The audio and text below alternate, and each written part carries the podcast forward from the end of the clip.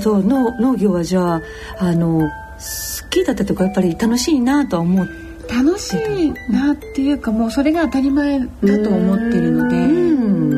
なんか軽トラックとかもじゃあ生活の中にあった感じ？ありましたね。もう、うん、あの母が迎えに来るんですよ軽トラックで。それがもう恥ずかしくて恥ずかしくて。本当に本当にやめてほしかったんですよ。子供の頃？手振って迎えに来るんですけど。聞こえてきましたおしゃべりは農業女子会のメンバー3人。O2 ファームのエリさん。庭農園の庭奈穂子さん。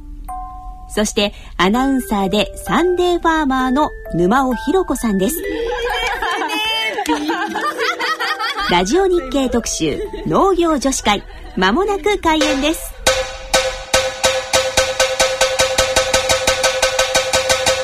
ラジオ日経特集。農業女子会。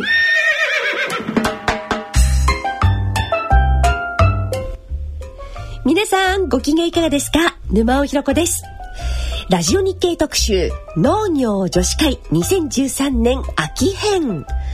今回の特集は番組をお聞きの皆さんに少しでも農業に関心を持っていただこうということでこれまで2回にわたり放送してまいりました番組のダイジェストをお送りしたいと思っております。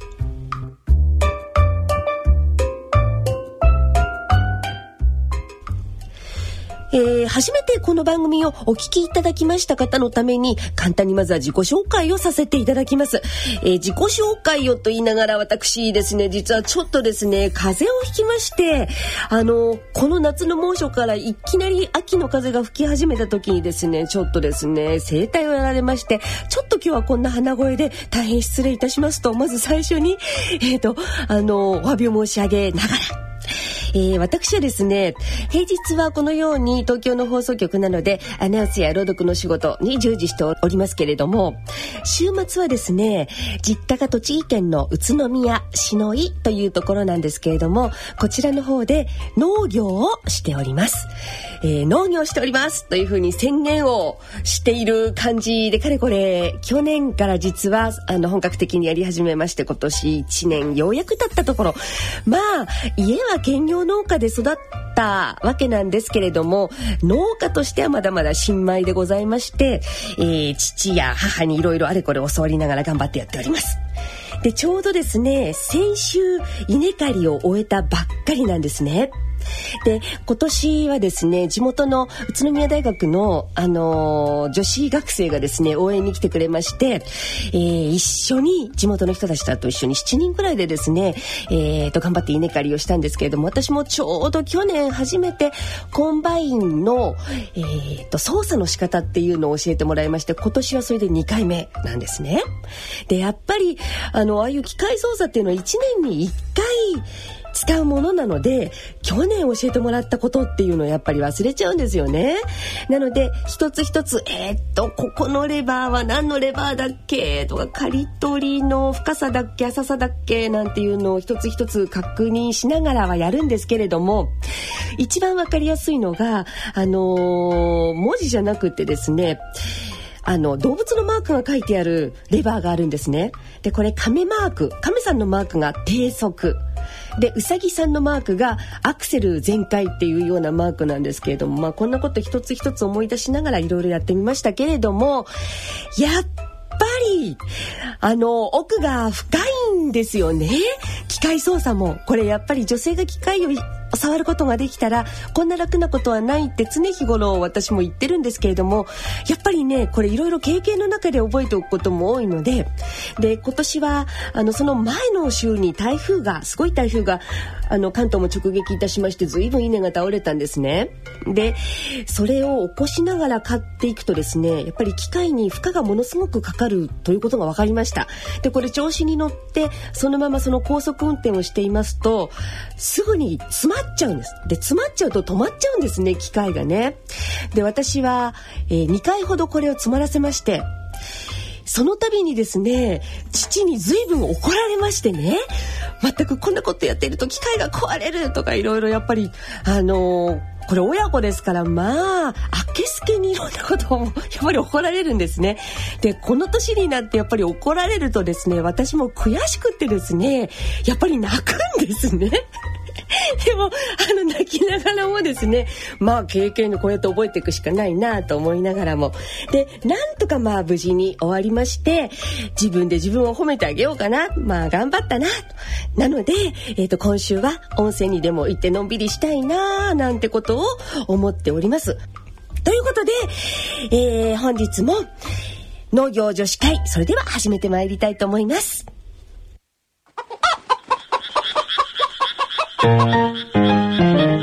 ラジオ日経特集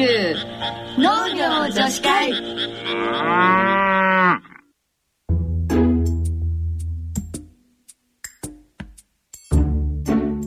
ラジオ日経特集農業女子会2013年秋編。進行役の沼尾ひろ子です。さて、ここでですね、第1回目の放送でお伝えいたしました農業女子会の出演者3名の方、つまり私沼尾ひろ子と熊本県大津ファームのエリさん岐阜県庭農園の庭直穂子さんの農業女子3名のそれぞれが農業に至るまでの道のりをお聞きいただきます。まずは岐阜県庭農園の庭直子さんのお話です。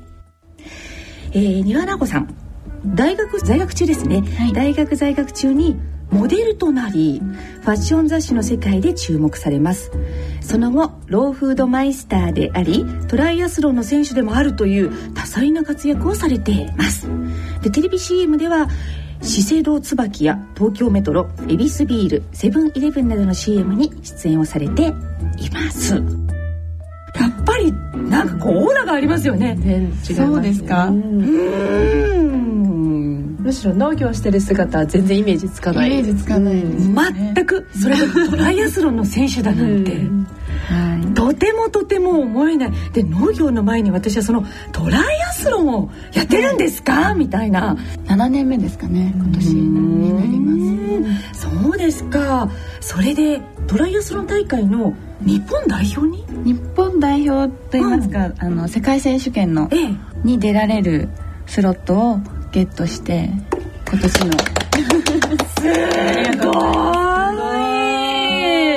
すごい。すごいですよね。だってトライアスロンって走って最初はスイムですね。スイムバイクランっていう順番ですね、はい、でしょう。これ私からするとドド M の？やろうと思うだけですごいですよね。ねえ。そもそもトライアスロンはどうやって始めようと思ったんですか？ちょうど20代後半の時に体型維持のために、あの始めようかなと思って、たまたま本当にノリでその割にはハードなもの選びましたよね。そうそうたまたまノリにしてはね。始めたら、うんうん、すごく楽しかったっていうか、やっぱり自然の中でしかできないスポーツなので、海を泳いだりとか、自然のあの山の中を自転車走ったりとか、で普段の練習もそういう場所にやっぱり行かないといけなくて、やっぱり自然の中にこう一体化するっていうか、そういうのが好きだったのかもしれないですねもともとそうですか。でも、そんな奈緒さんがとにかくその、まあ、岐阜、今岐阜でね、えっと、農業を始められてるということなんですけれども、じゃあ今度はその農業に至るまでの、もう興味津々ですよね。だってモデルさんってトライアスロンの選手で「え今農業なの? 」もうそれだけでもですね。私たちも興味津々、ね、あのリスナーの皆さんも興味津々だと思うので、えっとどんなふうにそ,、ねえっとそういうふうに携わるようになったのかということをちょっと伺ってまいりたいと思うんですけれども、えっと子供の頃からのお話からちょっと伺ってみましょうか。遡って。うんと遡って。やっぱりあのちっちゃい頃から好きだったんですか？いや全然好きじゃないですね。ご実家が農家なんですか、実家が兼業農家だったんですね、あそれが岐阜、はい、岐阜がご実家なんですね。そうですね、うん岐阜の南農っていう場所なんです。海津市海津市はいはい、はい、海津市の南農っていうのは南の、はい、えっ、ー、との濃尾平野の農あ濃尾平野の農はい、で南農南農っていうところが、はい、はい、ご実家なんですね。そうですね。父親が教員をしていて、まあ、土日父親があの手伝ったりとか、うん、で母が専業主婦だったので、うん、まあ細々と畑をやったりとか、あと畑が中心ですか？そうですね。あとはお米田んぼと、あとみかん畑がたくさんあるんですけど、まあ、どっちかというとお米とみかん農家っていう感じでしたね。でも両方大変そう、小さい頃からその田んぼとか畑っていうのは身近な存在、身近でしたね。もう本当に。土日はあの田んぼに行ったりとかゴールデンウィークはもう毎年田植え時期なのでわかりますわかります。に連れてってもらえるはずもなく、もう逆に都会に憧れっていうのがすごくあって夢で見たりとかテレビドラマの世界っていうか、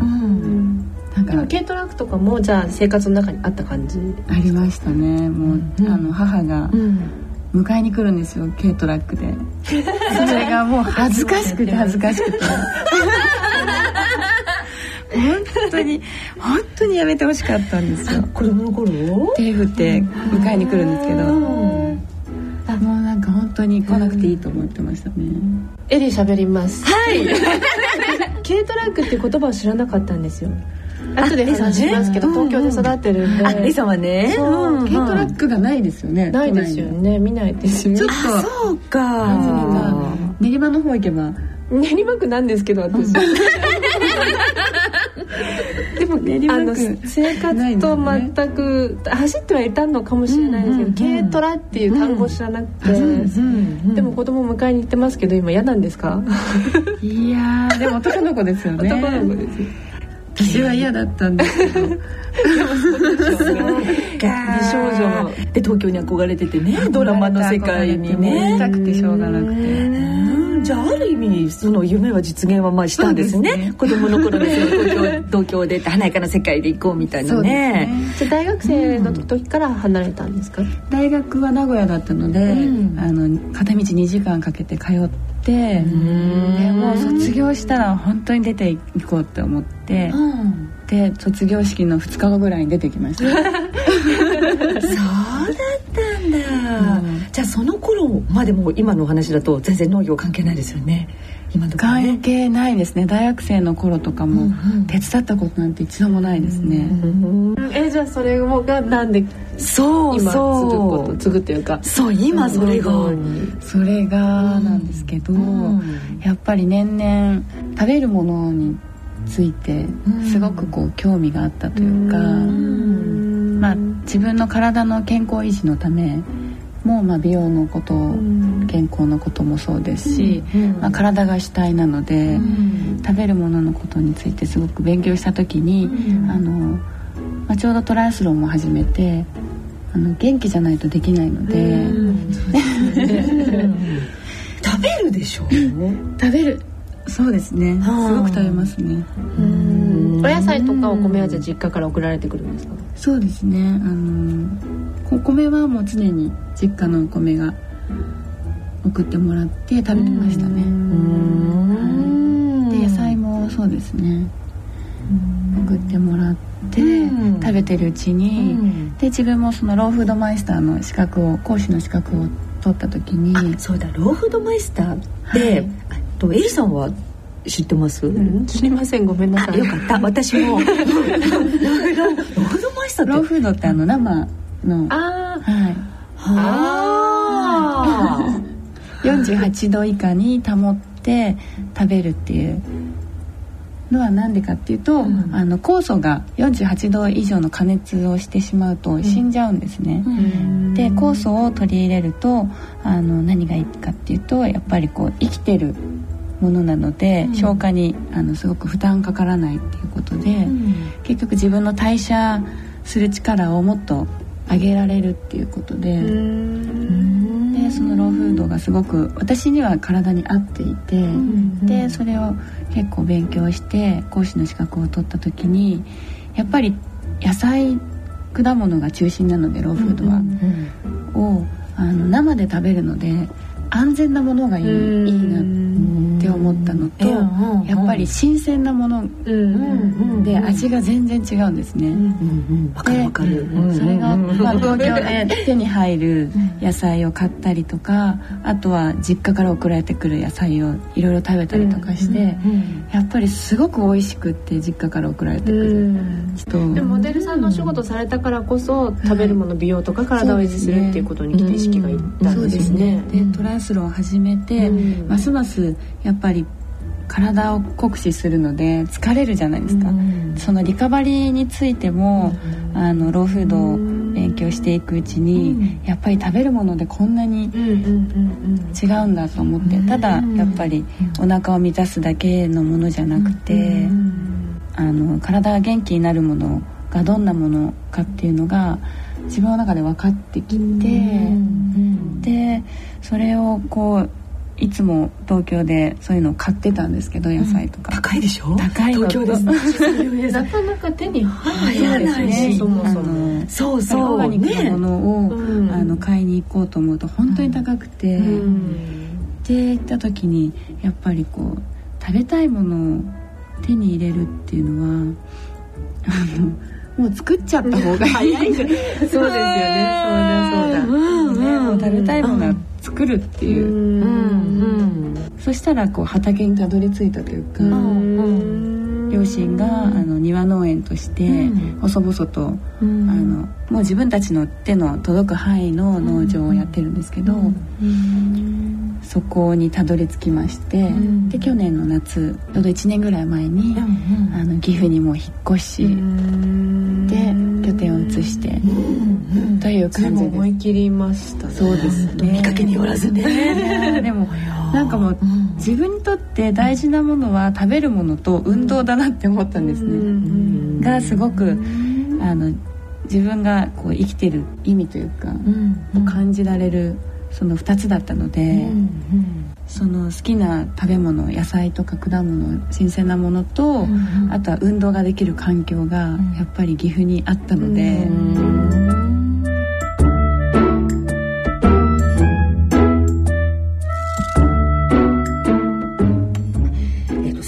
ね、あのなおさんに、えっと、リクエスト曲をですね、はい、あのお聞きしたいと思います。はい、うん、で私のあの庭農園の隣で畑を小さくやってるおばちゃんがいるんですけど、うん、そのおばちゃんが大音量でクイーンを聴いてるんですね。かっこいい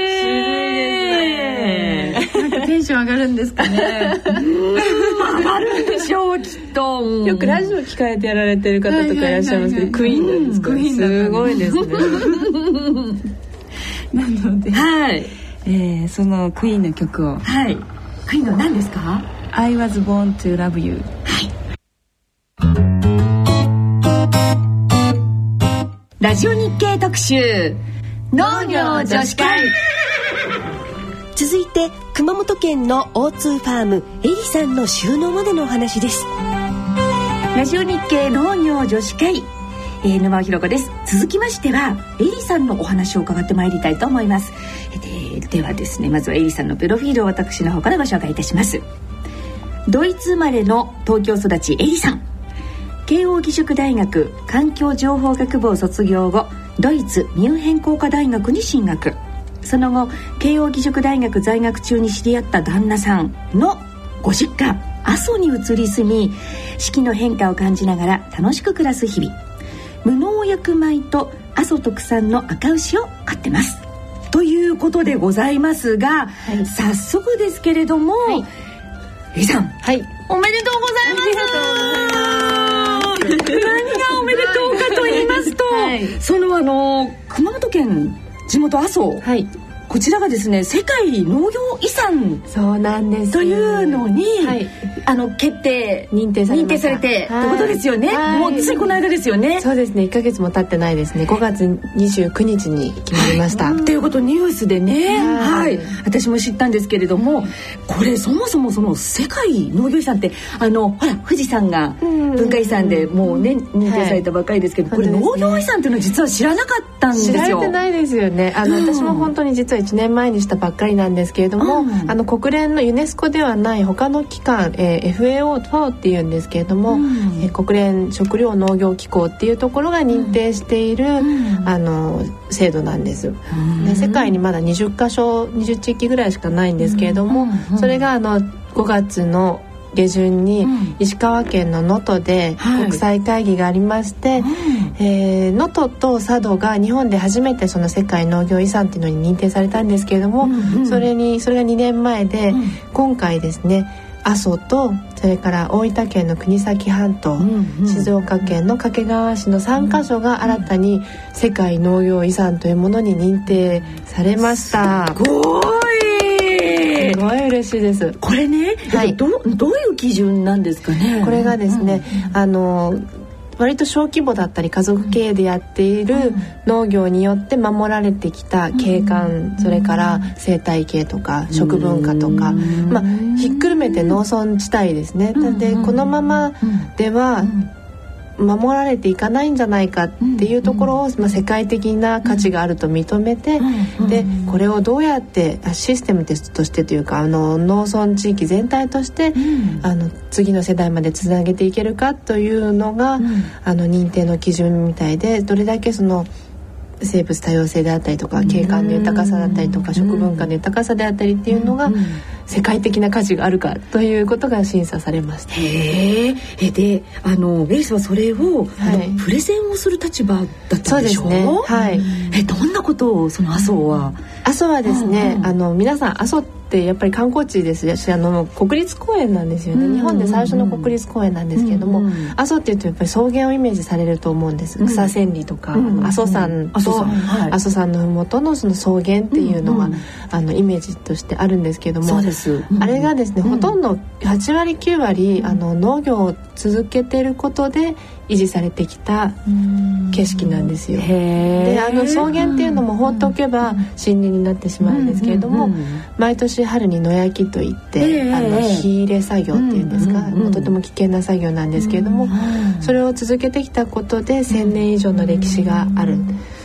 はい、でそれはそこで家畜を飼っていたり、うん、えー、そこ草原から取れる草でかかやぶきの屋根を作ったりとか、うん、利用され続けてきたことで守られている景観なので、それは農家がいなくなっちゃったら、このあとどうしていくの、っていうのはすごくあの、まあ、不安に思うところでもあって。たんです、うんうん、ただ今回その認定されたことを受けて、これは世界的に大切なものであると、農家も農家じゃない人も力を合わせて、あの守っていく努力をしましょうっていう、あのきっかけになったと思うのでそれは本当にあの喜んでいるところです。もうこのようにその麻生のことですとかねその農業農家さんってこういうふうに頑張ってるのよっていう話を今熱くこれだけでも語った語ったでしょ、はい、でもエリさんはねえっと東京あドイツ生まれで東京育ち？私自身は両親があのサラリーマンだっていうサラリーマンで母は建築士なんですけども、うん、あの全く農業とも縁がないし畑入ったことないしみたいな、そう。であの学校でバケツで稲を育てるみたいな授業があったことぐらいがもう本当に唯一農業との関わりであの祖父母も東京に住んでいるので田舎っていうところもなくて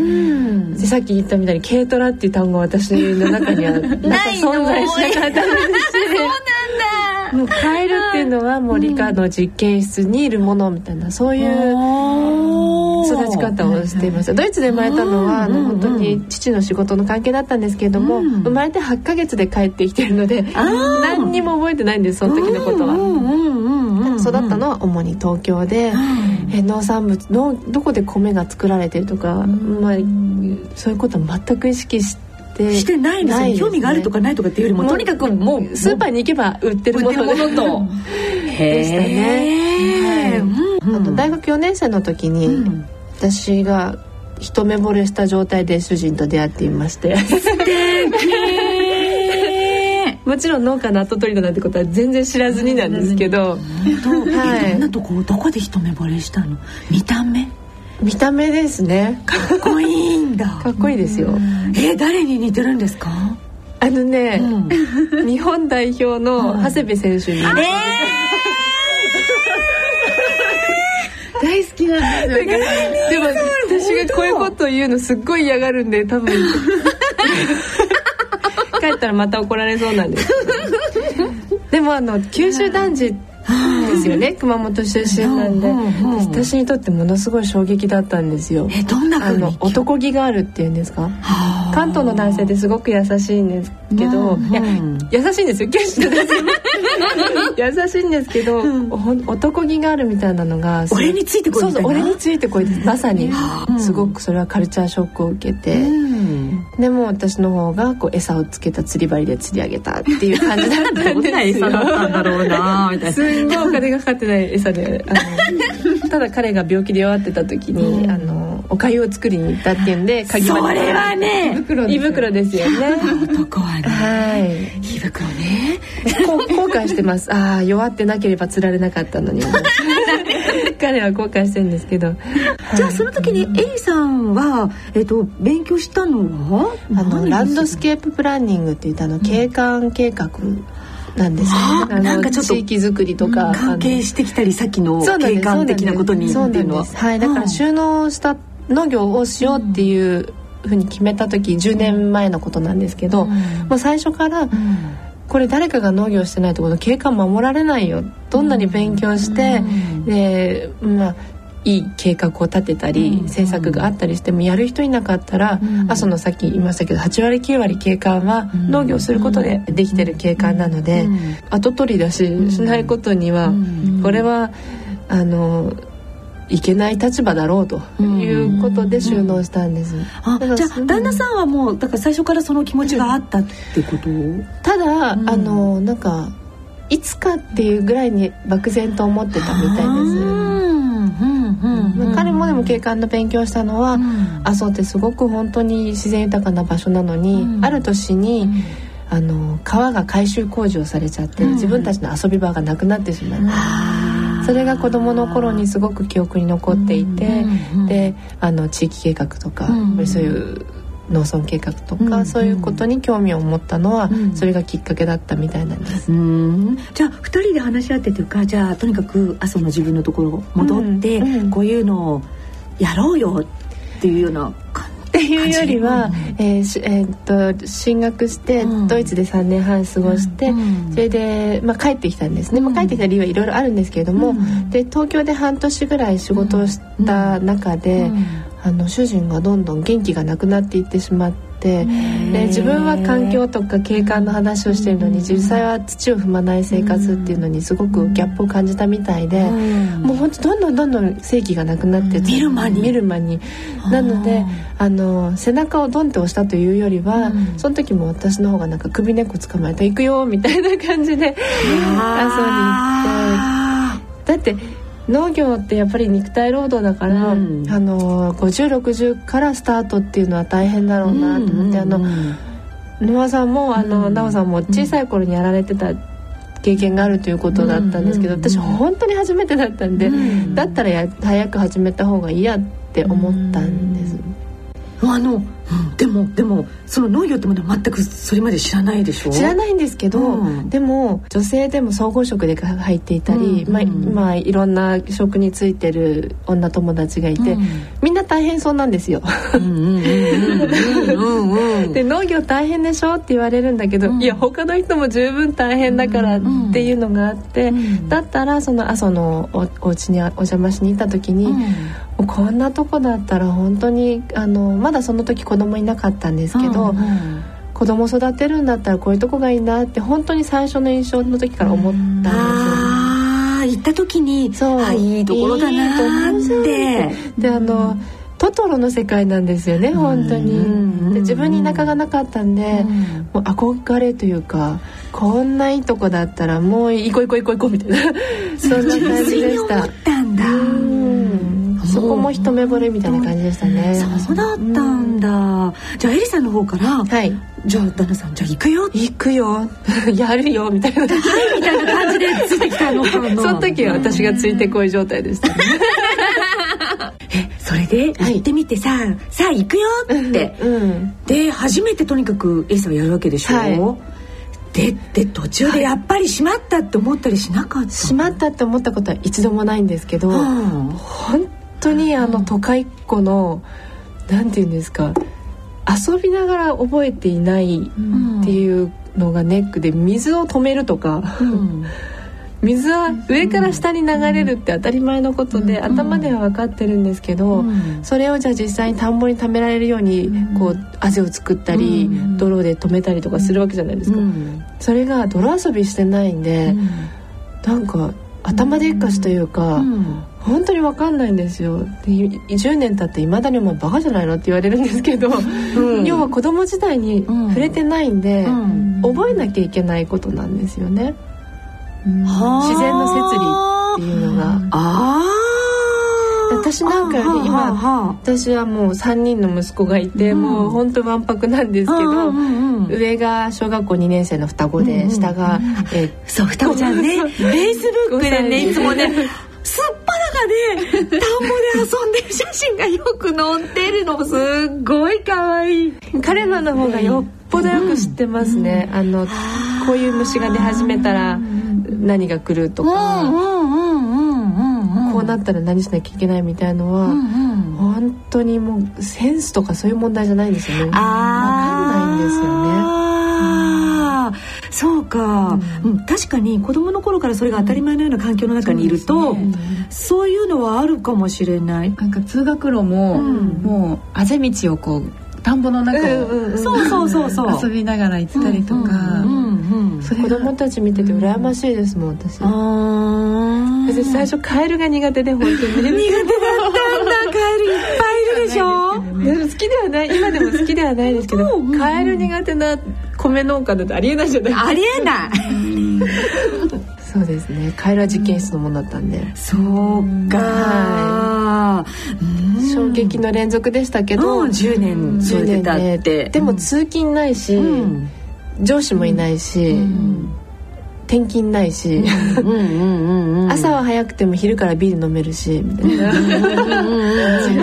父はやってますけどそれ。何も昼から飲ん。じゃって、うん、でちょっと昼寝して午後から。そ,、の一番暑い時間はちょっと休んでまた夕方あの午後からやってっていうのが、本当楽しくてしょうがなくて、まあ、辞めたいと思ったことは本当に一度もないです。楽な仕事ではもちろんないですけど、でも他の大変さも見てるの、見てるというか見聞きしてるので、家に帰るの12時午前様みたいなおお母さん子供がいながらも、そういう生活をしてる友人たちの話を聞くにつれて、日が暮れたらもう作業できないんで、雨の日とかもね。そうですよね。本当に天候に左右されるじゃないですか、でもそれもしょうがないかなって思います。ね、本当、うん、それがあのいわゆる雑仕事っていうか、まあ、まあ、いわゆるあの都会でやっているんで仕事と違うところはそこがあるかも。まあ天候である程度しょうがないかなとか、ね、どうしようもないですもんね。でも都会にいるとどうしようもないことってほとんどないんですよ。ね。ね計画して、計画通りに行くか行か行かせられるか行かせられないかもうマネージメント能力みたいな感じじゃないですか。ええええ台風来てたらどうしようもないですよね。できないできない。その辺のなんかあ自分もすごくおこがましくなってたなというか、そういうことを大人になってから気づいた、気づく機会があって。こうやって持てるっていうのはもう本当にだから、仕事はきつかったり大変なことはあっても楽しくてしょうがなくて、あそう大好きで大好きで大好きでしょうがなくて、もう喧嘩してもあの離婚する時はあなた出てってねみたいな。面白い。私残りますからみたいな。じゃああのそんなエリさんにですね、はい、ちょっとリクエスト曲を伺いましょうか。はい、はい、えー、その昨日の設立10周年のもう一日前に、うん、実はあのコンサートを私が企画して実施したんですけれども、うん、そこに来ていただいたのが天平さんっていうピアニストの方で天平さん、うん、あの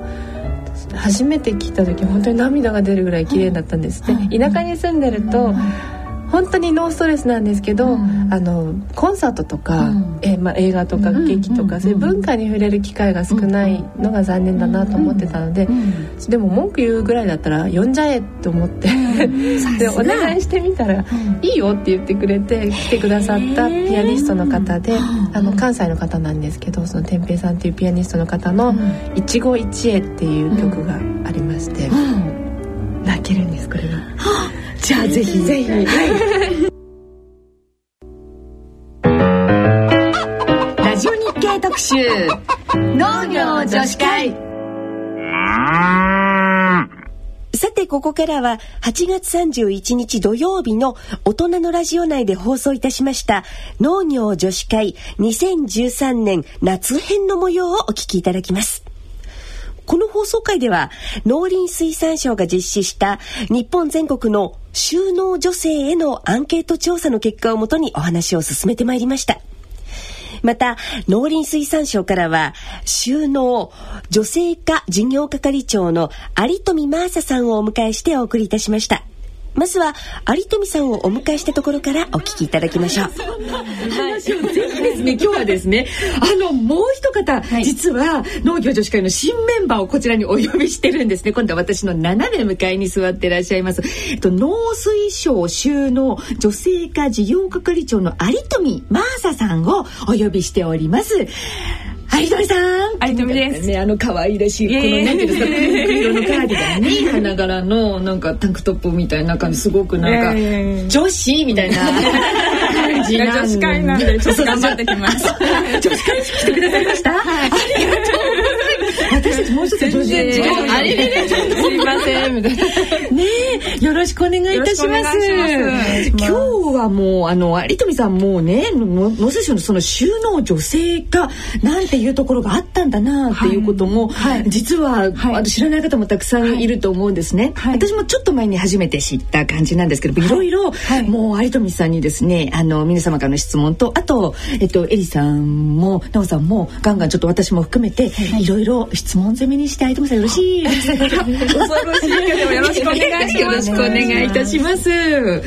あの早速ですけどその農水省の収納女性化というのはどういう部署になるんですか？収納って農業につくではい、で女性は男性女性の女性なんですけれど。も、はい、農業を始めたい皆さんと、うん、農業に携わってる女性の方を応援するかなんですね。そのくらいやっぱりその農業というものを、はい、なんでしょう国としてもなんか農業をやる人を応援していこうとか特に女性を応援していこうというような、はい、そんなような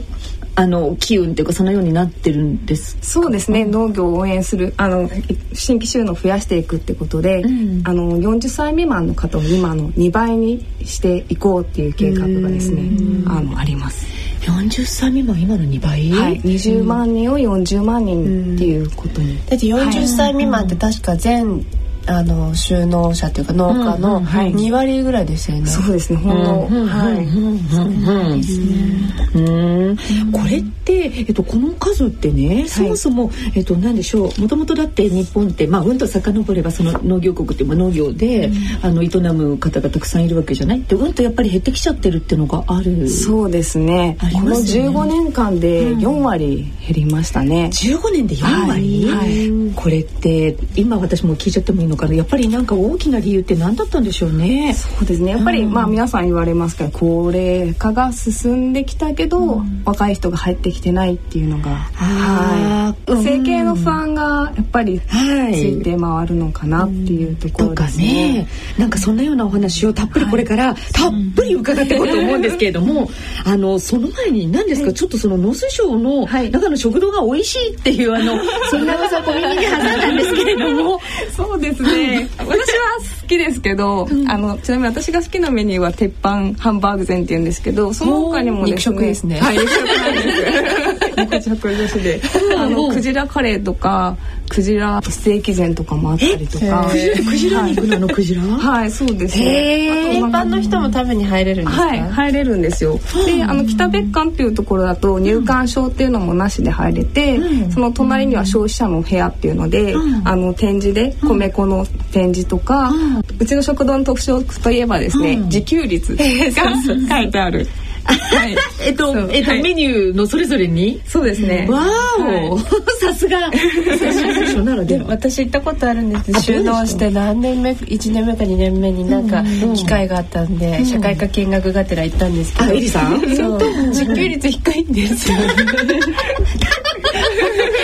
カットされちゃったり まあいろいろ高くないのもあるよねっていうのは皆さんに分かってもらえればと思いますけどね。その割に書いてあるのが面白くて、高いから書いてあるのかと思いきや、え？みたいな。数字だったのが結構印象的ですね。本当にそうなんちょっとそんなようなねじゃあ一般の方も入れるということですので、ね、はい。これはちょっといい情報として。はい、はい、はい、というように今日今日はですね賑やかにこの女性4えー、有富さんはですね、もう本当にほんわかした小柄な可愛らしい女性ででして、とてもとても農水省のエリート公務員のイメージ、イメージですあくまでもね。イメージとは、あの、ちょっとかけ離れた感じの、とってもこう、あの、キュートな可愛らしい方でございました。それでは、収納女性へのアンケート調査結果をもとにしたお話をお聞きください。そんな私たちなんですけど、相留さん、はい、あの農農林水産省ではですね、はい、えっと農業に従事している女性に向けたアンケート調査というのを実際にもうこれしてるんですよね。はい、あの一口に女性農業者って言ってもですね、うん、今おっしゃったように年代も様々だし、うん、特に若手世代だと収納道筋も違いますし、農業経営の位置づけとか働き方とかライフスタイルとかも違うので、それを把握するために24年度にアンケートを実施しました。はい、えこれって初めて24年度にややってみたんですか？すね、はい。そうですか。どのくらいどのくらいの感じでどどんな風にあ都道府県とかですね、はい、全国農業法人協会っていうところの協力を得てですね、調査票を配って、うん、えっと2070名の方から回答を得ています。で回答者の属性、年齢としては、うん、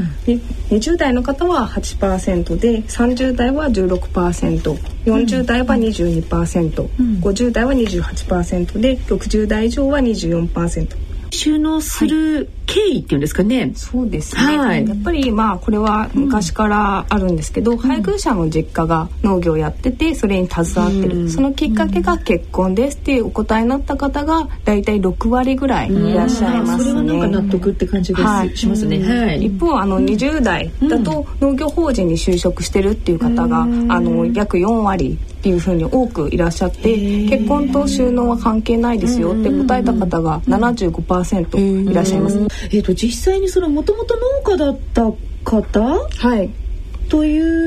う方といや、はい、全然農家じゃなかったんだよっていうような、はい、そその割合はどんな感じなんですか？そうですね。もともと農家だよっていう方が、うん、まあ、6割ぐらいいらっしゃいますね。あということなんですね。はい、うん。じゃあその今度理由ですね。はい、えっとどどんな理由であのじゃ農業をすることにしました？はい家庭環境から農業をやらざるを得ないからって回答された方が最も多くて6割いらっしゃるんですけど、うん、ついでですね、うん、やり方次第で成果を得ることができるからっていうのが約4割になってます。で20代ではですね、農村生活自然が好きだからとか、植物や動物が育てることが好きだからとか、体を動かす仕事が好きだからっていうのがそれぞれ4割ずついらっしゃいます。へえつまりこれってあれかな？若い20代の若い方ってその農業に対する農村生活とかそういうことそういうイメージっていうのがすごくこういいイメージ。そうですね、ライフスタイルって先ほどおっしゃったんですけど、やっぱりその自分が確立したいこうありたいというライフスタイルのイメージが、まあ、求めてるものが農業とか農村にあるってお感じになってるんじゃないかなと思いますね。だってここしばらく、あのメディア雑誌とかテレビでも、農業農村ってこう、ポジティブに捉えてること多いですよね。そうですね。あのバラエティーとかでもよく、ね、ほらアイドルグループ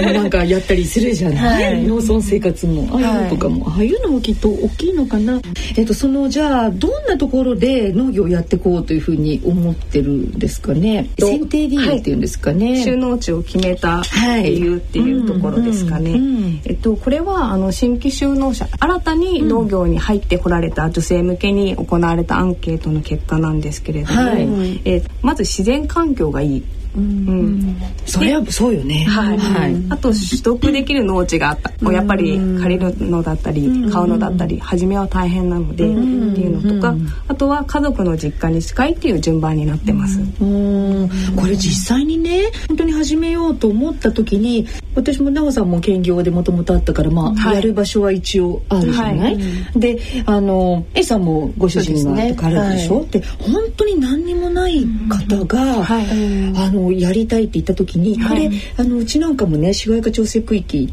って言って、はい、あのそんなに農地って展開もできないしす、ね。うん、すごく大変なまあもともと守るっていうような法律ですよね、はい、だからこれ本当に始めようと思った方っていうのは、い、ろんなハードルがあるんですね。うん、でもあの、県とか市町村の方でもですね、やっぱりできるだけその農地を流動化させて、そのまあ経営やる人に集めていきたいっていう取り組みしてまして、であのその新規就農者向けの農地の、相談窓口とか設けたりとかもしくはその研修の制度とセットでこの研修を受けた方には農地を斡旋しますっていうようなあの仕組みにしているところもありますね。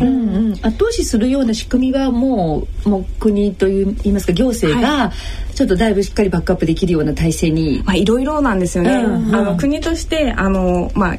青年収納給付金とか、うん、あとはまあ農地の斡旋ももう少しうまくいくようにっていうことで今検討しているところなんですけれども、うんうん、その新規収納のその支援制度自体はですね、都道府県とか市町村によってまあその支援の内容だったりサポート再生っていうのが違ってくるので、それちょっと違うんですね。そうですね。なんか住まいを用意してくれたり牛くれたりするのとかありますよね。その とこあるね。離島であの収納して移住して収納すると牛とプレゼントみたいな。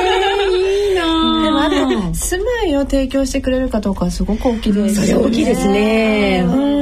そういったことはじゃあこれちょっとあの、うん、その住んでるっていうかねこれからやろうと思ってる場所なんかの、はい、えっと市町村窓口っていうんですかね。そういうところをちょっと聞いてみるといいかもしれないですかね。はい、であの支援の内容とかはですね、うんうん、全国新規就農相談センターっていうホームページがあるんですけど、全国全国新規就農相談センターっていうところがですね、あるんですけど、そこのホームページを見ていただくと、あの受け入れ支援情報っていう、あのクリックするできるところがあって、はい、そこにあの都道府県から支援の内容を検索できるような、あの仕組みもあるので、ちょっとあの支援情報あの知ってみたいなって思う方はホームページでまずは見ていただくっていうこともできると思います。受け入れ支援情報ですね。はい。はい。じゃあ今度は実際にその農業を始める時の今度技術っていうとあの難しいですけどでもどうやって何から始めたらいいのかだとか、そんなことをですね今現現状としては、どんなどんなように教わったりしてる感じですかね？女性の方はやっぱり圧倒的に家族から教わったっていう方が多くて、もう7割を超えた方がそのように回答されてますね。で年代が高くなるにつれて普及員さんとか JA の営農指導員さんから教わったっていう方も回答した方も多くなってます。で一方20代とかは農業大学校等で教育を受けたとか他の農家農耕法人で研修を受けたっていう人が結構多くなってますね。うち結構収納相談というか収納してみたいんですけどっていう相談来るんですけど大体やっぱり研修最近というか研修に行ってみてでそこで1年なり2年なりやってみてでどこであの自分は独立しようかなっていう段階の方が来られる方が多いですね。あ実際にじゃあそういうところで何でしょう勉強はしてレイさんのところに来るのはその実践みたいな感じ？とかなんだろう？私ね、うんうん、それこそ女子会だから言うんですけど、うんうん、あの男性の方がや,、やってみてもいいなって思ってても、うん、あの女性の方が不安を抱えている時に、来られる気がするんです。っていうのは多分夫婦一緒に来られるご家族で来られますね。で、あの悩んでない人は来ないじゃないですか。だからだからっていうのはあるんですけど、あのうちが結構雑誌とかあの新聞に載ってるのを見て。ぶっちゃけ年収いくらなのって聞いてきたり。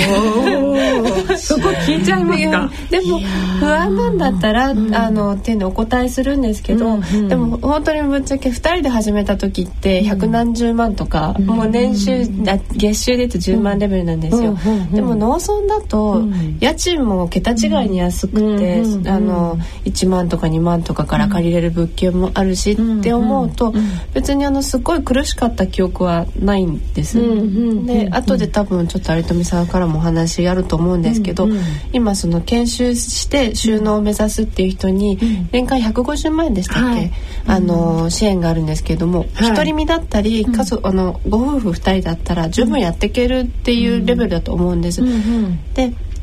そのまんまじゃ確かにでも子供育てられないんでうんうんうん、でそれに対して不安っていうよりは、うん、あのそんなの収納じゃなくて IT で起業したってどうなるか分かんないじゃないですか同じですよ、ね、同じでしょ？そうそう。でそういう意味では、うん、食べるものはあるんだからっていう安心感があるのと、うん、でその女性は将来的にじゃそこから始めるのはいいとしても、相方こんな言ってるけど子供ちっちゃいしどうすんの？みたいな不安で来られる方は多いと思って、そういう時に私がお答えするのは、子供がちっちゃい時ってお金意外とかかんないじゃないですか、うん、医療費もほとんどかかんないし、で小学校の高低学低学年ぐらいまではそんなにお金かかんないと思うと、うん、10歳ぐらいまでって、あんまり劇的に増えるわけじゃないと思うんですよね、子供ができたからといって。だからまあ子供が始めるのは子供さんが小さいうちにやってみて、本当に自分は向いてないもしくはできなさそうっていうことであれば、うんうん、あのそんだけ地域に住んでみると、うん、あの他の就職口だって見つかるだろうし、うんうん、やりたいんだったらもうとにかく子供さん小さいうちがチャンスなんじゃないかっていうお答えはするんですよ、ね、なるほど、じゃあ実際にこれ女性としてその農業をやっていくことについての、はい、あの何でしょう。苦労、うん、なんてこともアンケートの中では上がってますか、はい、はい、あの新規で参入された女性に対するアンケートなんですけども、うんはい、あの思ったことはないって方が半数いらっしゃって、うん、でも思ったことがあるって方も、まあ、4割ぐらいいらっしゃるっていうことですね。で女性であるために苦労したことっていうのは、あの体力に自信がないっていうのが最も多くて6割ぐらい。で次いで後期の目で見られちゃった、うん、体力面で大変というのはでもちょっとわかる。ね。え、えさん何一番大変？え、私ものすごい体力あるんです。だ っ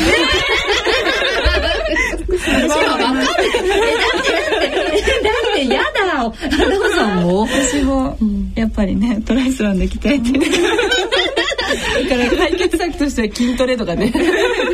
トレいいかも私思いのほか背中の筋肉が使うんだなってのも実はやり始めて思ってるとこあのその夏にやった草刈りのある。あのね草刈り機ってこうやってこうやって腰振りなこういうのやるの？肩から下げて、あれ結構背中の筋肉使うんですよ。もりもりですよ筋肉。えー、どれ？なんかでもあ鍛えてる。鍛えてる 下向いての仕事が多いので、たまに気になったりはしますけどねなんかこう。なんか気をつけてることとかってあります？私ね今年はなんか冷えがやったら出ちゃったんです。よすごかった思ってますよね。そうなの。腹立ちますよね。腹立つ。本当腹立つ そっくりなの。そうなの。であれ本当ちょっとほっとくとすごくなんか大きくなって太くなっちゃうでしょあの食べられる冷えじゃないんですよね。そうそうそうなの。そうなの。種類が違うあれをやっぱり見たらもう抜きたいから抜きに行くでしょ。でそうするとこれ上からじゃなくてやっぱりこの根っこから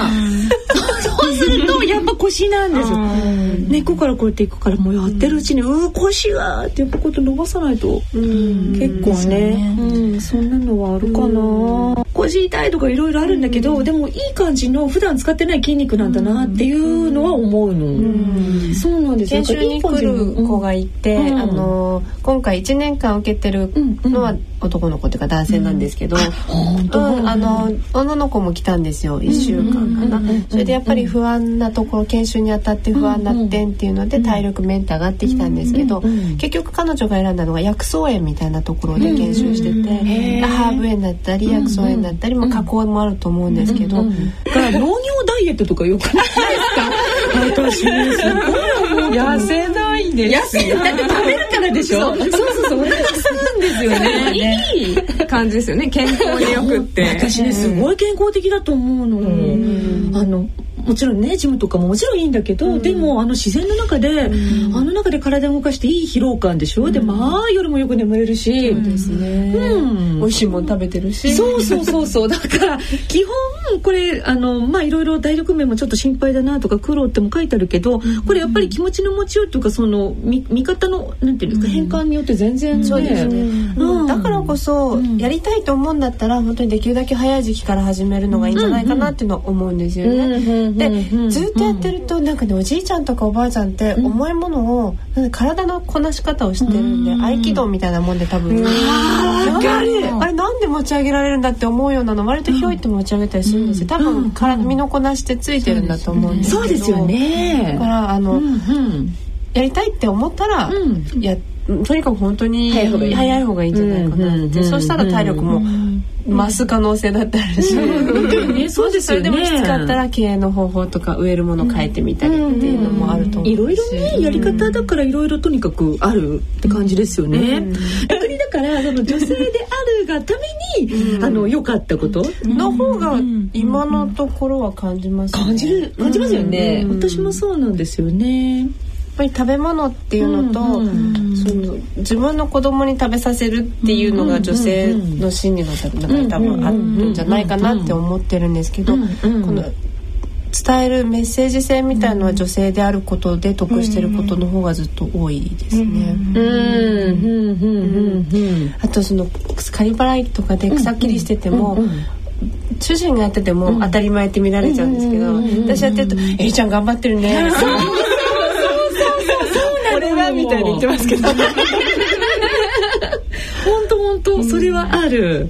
うん、そうですね、皆さんがおっしゃったような結果がアンケートでも自由の記入欄に書いてあってですね、やっぱり女性っていうことで、みんなが助けてくれるとか、いろんな人が覚えてくれて話題に取り上げてくれるとか、あとはその加工とかもいろんな試作とか検討もできるし、ラベルのデザインとか店頭のディスプレイ一つにしても女性の方がセンスいいよねって言ってます。いいじゃないですか。いいこと尽くしですよ。本当あと本当にね教わるのあの教えてもらいやすいん。ですよね。わかん。ないことも本当に、えー、これわかん。ないん。ですよねっていうと本当に親切に教えてくれやってくれちゃったりとかしますよね。そうなの。じゃあやってくれちゃうんですよ。すぐくれますよねなんか物を。そうくれる。くれるくれる。うん。漬物つけたからとか。とかねうちで取れたなんかあとそうスイカとかこの間もなんか。いいですよね。本当いいこと尽くしですよ。あえて何か大変って言われたら何ですかね。なんだろうなとあえて大変なこと？なんかさっきでもあの、アンケートで出てたな、悩ん病院が遠いっていうのは私は納得と思います。でも生活環境？農業とは関係ないですよね。農村に住むっていうことですかね。あれは農村に住むっていうのは、うん、なんかやっぱり大変さと良さっていうのが裏表なんですかね皆さんにとって。でねでもあれですよね農村というところもそういうもんだというふうに思っているからそのことについての,、あの不便さとかっていうのは私はね感じないんだけれども、でも、確かにそんな大きなあのショッピングモールが回るわけはないし、病院はどうですか？うちはね、あ、えて言えばって感じですそうあえて言えば。学校はなんか地域だから学校うちはすぐあの隣が学校なんですけど信濃小学校っていうね学校なんですけど、学校もあれでしょ？そうだからつまり、そんぐらいこう考えないとデメリットというか、そうそう、コンビニもないですよ。えっと車でななちょっと15分ぐらい行かないとないけど、でもだからといってそれでももう不便で困っちゃったっていうのは、ない、うん、それこそ小麦粉隣の家に借りに行ったりとかありますもん。何作る時にお好み焼きとか。天ぷら。あ天ぷらね、そう。いえばトイレが結構ですね。その困ってるっていう方の話聞いてえっと、その姫コラボっていう全国の女性農業者のネットワークがあるんですけど、はいはい、そのフェイスブックで「補助でのトイレ問題どうしてますか?」って投げかけたところですね、うんうん、結構いろんな反応が返ってきたんですよね。何人ぐらい使ってるんですかそれ？えー、っと、登録してる人は600名ぐらいなんですけど、まあ、フェイスブックはまあいろんな人がまあ自由に見える見えるので「いいね」って押していったりとかコメントしたりとかしてるんですけど、その意見としては、あの自宅までずっと我慢して。あの行き帰りしてるっていうあの農作業やっては我慢して自宅に戻って、まあ、量を出すっていう感じでで毎年1回は膀胱炎になっちゃいますみたいな。えー、あえそれってどのくらいの距離のこと言うのかな、時間的にっていうか大抵家の周りに田んぼとかない、田んぼとか畑とかあれ？あそういうことです。帰るまで帰るまで持たないってこと？我慢するってこと？家から農地がこう分散してて遠いところにあってそれであの軽トラで移動するような距離なんだけどもあの作業をやってるからずっと我慢していてでもう焦ってその自宅に戻ってまあ用を出すっていうような多分ことなんだと思うんですよね。多分一番えエリさんなんかえー、これ振られた。意外なところでナホさんそうね、ナオさんも。あの小さい時、そのみかん畑に手伝いに行っていて、収穫の時期は、その時はもう畑の中でしてました普通に。でなるべく、なるべくというか、あの行かない、踏んじゃったら嫌だから。そこら辺はやめてねみたいなその家族のルール。家族しか入らない家族内ルール。歩きそうなところは避けて、でまあお母さんちょっと見張っててみたいな、別にあんまり見られても大丈夫ですけどね、しかもなんか、まあ、余計な世話なんですけど。何？新規収納で借りられるようなとこってそんな条件がいいとこあんまり借り借りにくかったりとかすると人目ないんじゃないですか。あどうなんだろう。そんな気がする。慣れればって感じですよね。でも私たちからすると自然の行為っていうか、うん、職場で当たり前にトイレがあって、うん、でまあ席立って、うん、まあ3分も歩けば着くような環境じゃないですか、うんうん、なんで外でやるとかっていうのはやっぱり、え平気？エリさん平気？全然平気。全然平気？奈緒さんも？私も今も？今？うん、うん。むしろ水洗みたいな、あの我が家我が家ボットンなんですけど、水路だった。え周りはどんな感じなの？周りどっかにんでたりあの水路だと、うん、あの土の水路なんですようちのあたりってまだ。えー、で全然平気ですよ。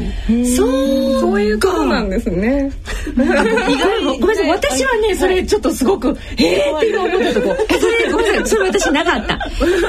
ごめんなさい私はなかった。どうしてますどうします？私は本当もう家の周りだから家のトイレまで全然オッケーなんですね全然大丈夫。でも母なんかはそういえば膀胱炎とかってよく言ってる言ってる。もう癖になっちゃったお母さんはってなんか言ってるやっぱ我慢してたせいだと思う。うん。私も外では ない。じゃあぜひ一回。えね一番最初平気だった？全然平気ですよ。すごいたくましいですよねリさん。よく言われます。で私は子供の頃だから今違うっていうので今違う。今でも大丈夫です。大丈夫？今むしろなんかね、うん、むしろ？大丈夫ですかモデルさんなのに。大丈夫大丈夫？それよりトライアスロンの時のが心配かも。トライアスロンの時も私一度あの外でしたことあります。あのオフロードの大会だったんですけどうん、あのトライアスロン普通のトライアスロンみたいにこう、うん、道路を走るのではなくて、もうあのマウンテンバイクで半分走れないようなあ山の中とかそういう自転車担いで。で最後はもう、道なき道を行くみたいなところで、本当にトイレもないんで、途中でどうしようもなくて、茂みに行ってしてましたけど。そっか普通のレースは、うんうん、あの仮設トイレがあったりするので、うん、そっか、はい、私もダイビングの時はそのままだな。なんか先生みんないろいろ自分のちょっと武勇伝みたいな 話みたいな。えでもどうなんだろう？この辺もでも、うん、そっか。でもねイベントする時あの、うんうん、年の村交流イベントじゃないですけど、あのうち畑でカフェやってみたりとか、田んぼバレーとかやるんですけど、そういう時は言われますねやっぱりね、どうしようって言って、特に人が集まっちゃうんで、近くの藪とか水路って、どっかから見えちゃったりとかするのもあって、だからあの仮設バイオマストイレを作ってって友達に今たと頼んでるとこなんですけど。面白い、えー、バイオマス、えー、仮設で、そうですね、まあ要は、目じあの囲われていて、それで分けるんですよね、固形と液体そうそうそうそう。そうですそうです、うんうん、でそうすると後から堆肥になるっていう農家にとっては嬉しい。そうかそれ、うん、そういうのとかですよね。うん外が OK な人は、あの割とこう、借りれる場所そこから選べばいいとかですよね。そう絶対抵抗があるっていう人は家から近いとこの畑を借りるようにするとか、田んぼとか。あとその畑に近い家に借りたりとかもしました。うん、うん、すいませんみたいな。結構田舎って外にトイレが。あったりあるある、うん、外トイレっていうのがあるんでそういうとこはもう全然、まあ絶対ダメな人は簡易トイレを設置してもらってっていうことで。うん。それがまあ収納する際の邪魔になるものにはねならないように自分で考えていけばいいと思うんですけど、ね、キャンプ用のとかもあるんですよね、あの仮設の、ね、テントみたいなやつもあとまあそんなことでは、あの嫌だわって思わないでほしい。なそうですね。男性はむしろ喜んでますね。うち泊まりに来ると、あの、お好きなところでどうぞ。選んでいいですよみたいな。マジみたいな。田んぼとかも何枚もあるから、好きなとこでしていいよって言っても、なんか固まる。なんなんか人間の心理？面白い。えっとじゃあ逆にこれ良かった点っていうのはどんな？結果が上がってます、ね、はい、やっぱり自然の中で生き生きと美味しいものが食べれてっていうような意見が多いですね。自然環境がいいっていうのが一番で、新鮮な農畜産物が入手できる、あと家族が一緒に過ごせるっていう回答が、はい、多くなってます。意義なし。意義なし。はい、家族とね一緒に過ごせるっていうのは。やっぱりいいですよね。うん、うん、うん。えっ、ー、とそれでは将来の抱負についてのアンケートで寄せられたものっていうのはどんなものがあるんですかね？はい。うん、農産加工とかレストラン、などですね野菜ソムリエの資格を取ってその土地の農産物を使ってできる六次産業に挑戦してみたい。これ私やってみたいんですよ。ちょっとちょっと計画してるところ。そうなんですね。はい。うん、であとはあのエリさんじゃないですけど、うん、子供たちが農作業の体験を通して生きる喜びを知ることができるようなことをしたいと。自然や命を守るとか大切にするっていうようなことを伝えられる場所づくりを作って行いたいとか。ですね。あとは定期的な休みを取れるとか居りを持った経営をやっていきたいなっていうような声もありますね。いろいろあのやっぱり夢があの明確になってる感じしません、そうですね。ひろこさんの夢は何なんですか？いや私ね、私ねまさに本当にさっきのあの自分のねその篠井っていうところもやっぱり高齢化でね、うん、本当にねあの休校伝っていうかもうやれないところがたくさんあったりとかもするするんですね。だけどお年寄りやっぱ元気は元気なの、うん、だけどこれでやっぱりやれなくなっちゃうのがすごくもったいないしだからあとはそのあのうちにこの間もねキャベツがもう100個ももう作っちゃったのっていうやっぱり作りたいんですね。あの農家さんっていうかやっぱりやってる人はそのままにしとくの嫌で作りたいでも外に出すまでもないっていうような方が。でそういうのをやっぱりやりたいっていう人のものをちゃんとこう吸い上げながらそこの畑や土地でできたものっていうのを何かこううまく活かせるようなそういうことはすごくやりたいなと思っていて。えっとあとはね何かっていうとねあのあ A さんのところはあそこあの皆さん研修に来たりとかあの子供たち預かったりするでしょ？あそこってうんと大きいでしょ？10坪。10坪、うん、あそれって自分の住んでるところと別になってる別棟はい、別なんです、ね、別か。必要条件だと思います、うん、あやっぱりね、うん、すごくわかる。あのね、うちなんかはえっ、ー、と実はねそのいろんなこと考えてるような方もやっぱりいるんですね。こんなことできたらいいのに、でもそういうことを話し合ったりするような場が実はなくって、で誰かのお家にこうこうわざわざ行ったりするような何かっていうので一瞬やっぱりちょっと悪いんじゃないのとか思ったりするようなちょっと遠慮的なものもあったりするの。それでもともとなんかそういうあの行政でやってるなんとか市民センターの会議室借りてとかっていうようなのじゃなくって、わいわいこんな風にね今日みたいにねねこんなことできたらいいよねとか、これどうなのとか、そんな中から生まれるような、ところは、うん、ああいうスペースみたいなのをやっぱりちょっと作りたいなと思ってるのが、うん、あの一緒にそういう食べ物のこともできたりしながらみんなが会話できるような場をすごく作りたいなと思ってるところ、うん、だから来年ぐらいかそれちょっとやれるように今いろいろと計画してるところ。うん。それと本当に今度は女性が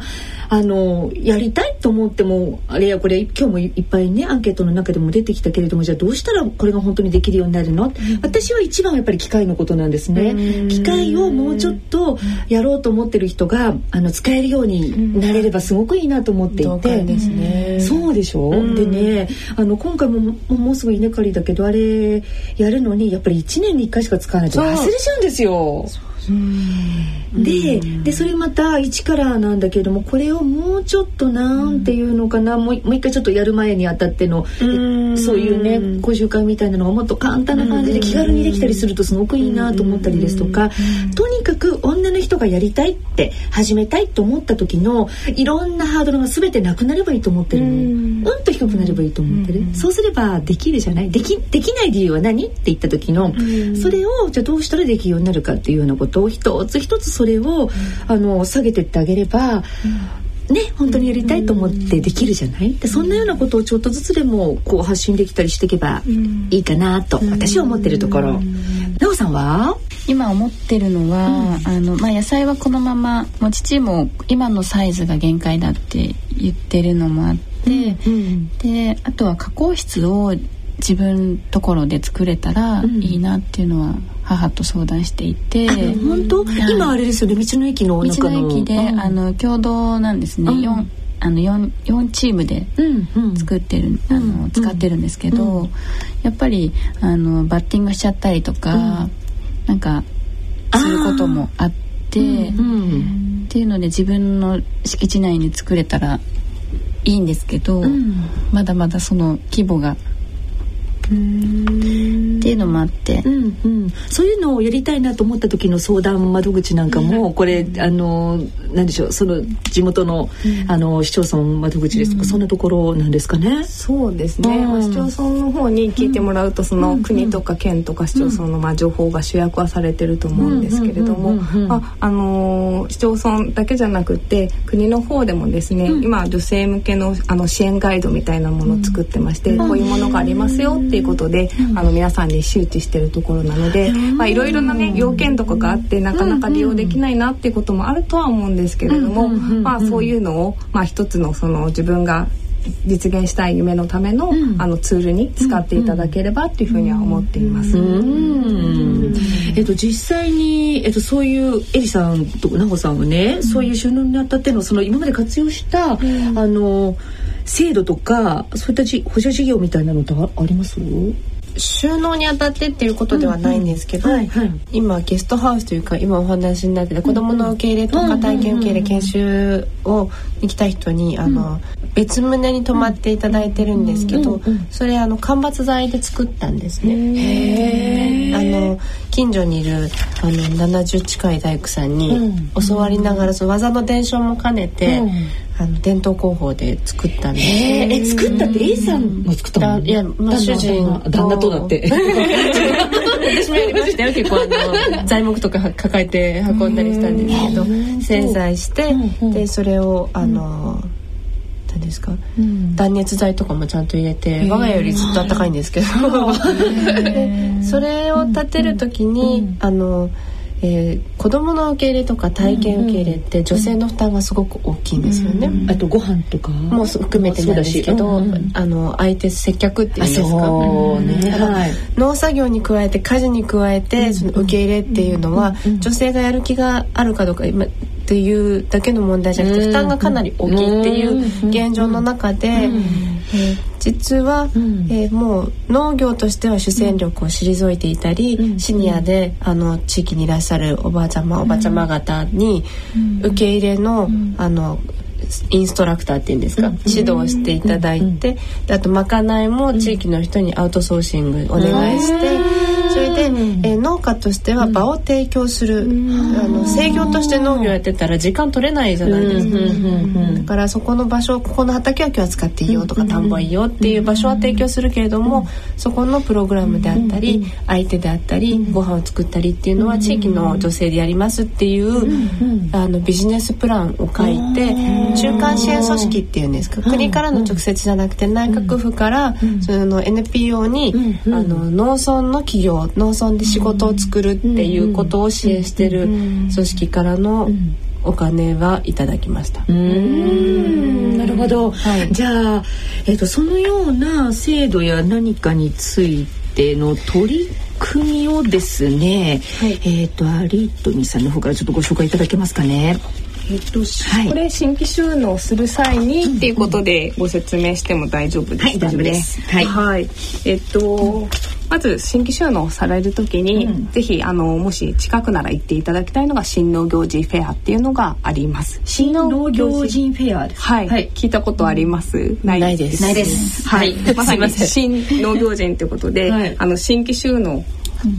につきたい、まあ、全ての方を対象にした総合イベントなんですね。はい、で農業法人が、まあ、ブースを出していて、会社の話とか仕事内容の話を聞けたりとか、あとはその先輩農業者から実際に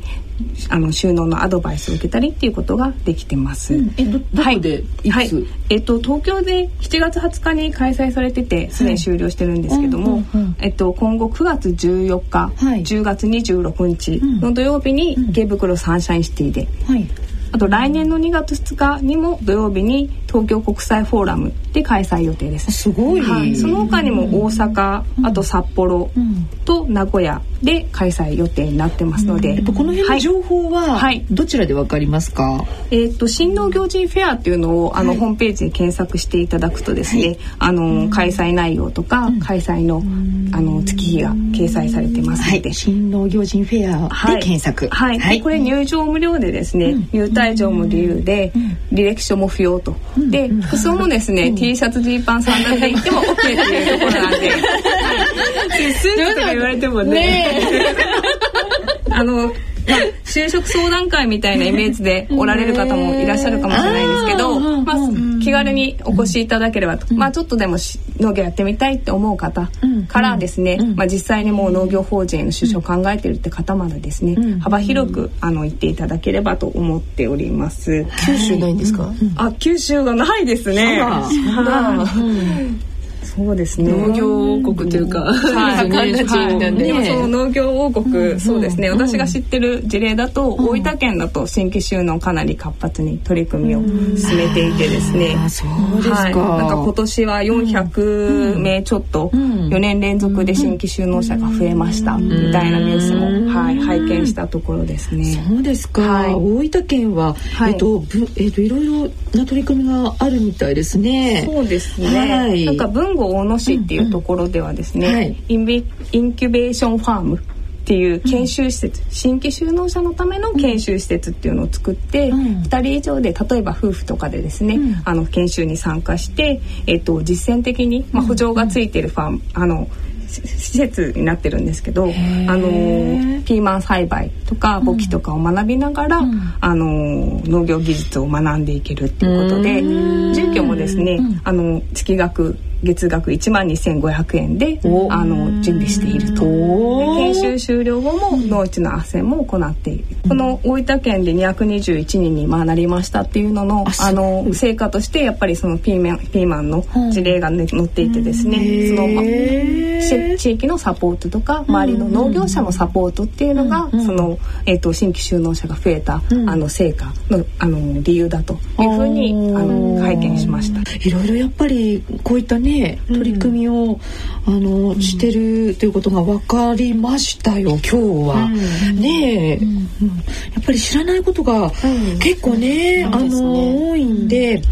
うん、そうですね。あ。のとにかくこういったいろいろなことを始める始めたいなとか思った時にですね、その情報ががやっぱり知りたいなと思った時に、はい。はい、えっと、その農水省の、はい、あの何でしょうあのサイトですとか、そういうところを検索するといろいろ出てきたりするんですそうですね、うん、農林水産省の農業を始めたいっていうような、あの、コーナーありますよね、がありますし、その他にあの全国新規就農相談センターですか、っていうところがありまして、そこのホームページではですね、インターンシップの受け入れ情報ですとか、あとは都道府県のセミナー情報とか、先ほどご説明したあの支援の内容都道府県や市町村の支援の内容についても掲載されてますので、あのご確認いただければと思います。研修制度も、あの前は1年だけ研修って言って、その後の縛りがなかったら、研修生のに、あの研修生はお給料をもらえて、それで研修もできるっていう制度があって。った今もあるのかな？あるあったんですけど、はい、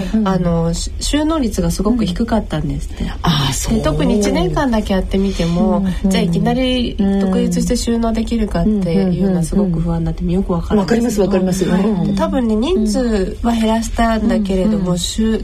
援期間を長くして、で収納しなかった時はキャッシュバックっていうか戻さなきゃいけない、でもその代わり収納するんだったら収納5年目まででしたっけ？支援してもらえるんですよね。ですね、準備型っていうのと、経営開始型っていうのと2つあるんですけど、はい、準備型っていうのはですね、まさに研修してる期間最長2年間なんですけれども、年間150万円あの給付されるっていう制度があります。はい、で、そのあの、まあ、条件としてですね、その収納する時の年齢があの原則45歳未満というふうになっています。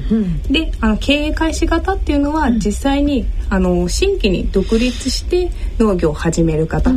親のあの親御さんの基盤を使ってってことではなくて完全に独立して農業を始める場合にですね最長5年間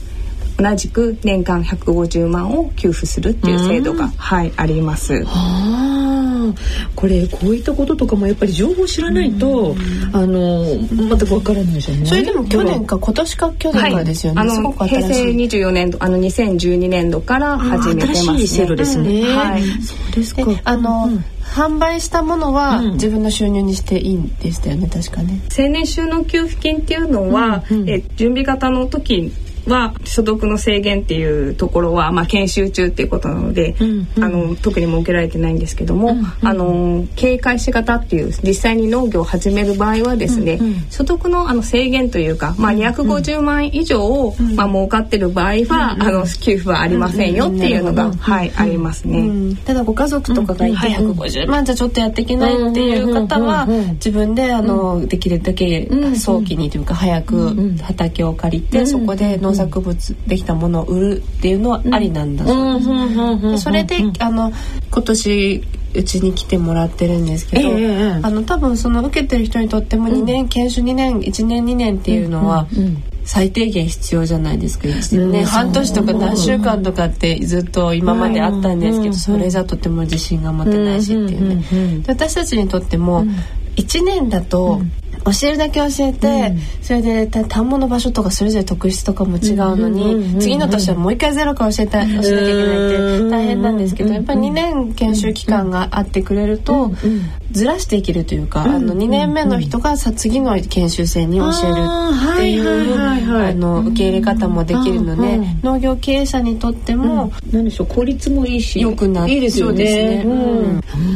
ちなみになんですけど、夫婦で始められた方の場合は1.5倍の225万円給付される、これはあの経営開始型だけなんですけどもはい、はい、分かりました。えっ、ー、とこういったような情報をとにかく農林水産省のではホームページなども見ながら、はい。はい、とにかく皆さん情報をやっぱりね知って、はい、あのいろいろ不安をなくしながら始められればいいですね、ラジオも聞いていただきながらそうねそうね。そうね。はい。ということでどうでしょうか？番組をお聞きの女性の皆さん。そして男性の皆さんもですね、うん、少しでも農業への関心を持っていただけましたでしょうか。そして農業をやってみたいと思っていただけましたら、えー、今日は幸いでございます。はい、えー、今回のゲスト農林水産省収納女性化事業係長有富真麻さんでした。有富さんどうもありがとうございました。ありがとうございました。ラジオ日経特集農業女子会ラジオ日経特集農業女子会2013年秋編いかがでしたでしょうか？最近農業軸にあんなこともやりたいわ。こんなこともできるよね。なんていう女性が随分私の周りでも多くなったような気がいたします。実は私も来年はしのいで農業カフェなるイベントを行いたいと思っております。それに向けての、えー、準備今いろいろとあれやこれやみんなで話し合いながら楽しく今やっているところでございます。さて番組では疑問質問ご意見ご感想をお待ちしています。宛先はこちらまでお願いいたします。ラジオ日経特集農業女子会への宛先です。郵便の方は郵便番号107-8373東京都港区赤坂1-9-15ラジオ日経農業女子会係まで。ファックスの方は東京03-3582-1944東京03-3582-1944番農業女子会係までお送りください。また番組ホームページはラジオ日経のレギュラー番組大人のラジオの番組ホームページを間借りしております。こちらからも投稿できます。疑問質問などどしどしお寄せください。それではお時間となりました。お相手は私沼尾ひろ子でした。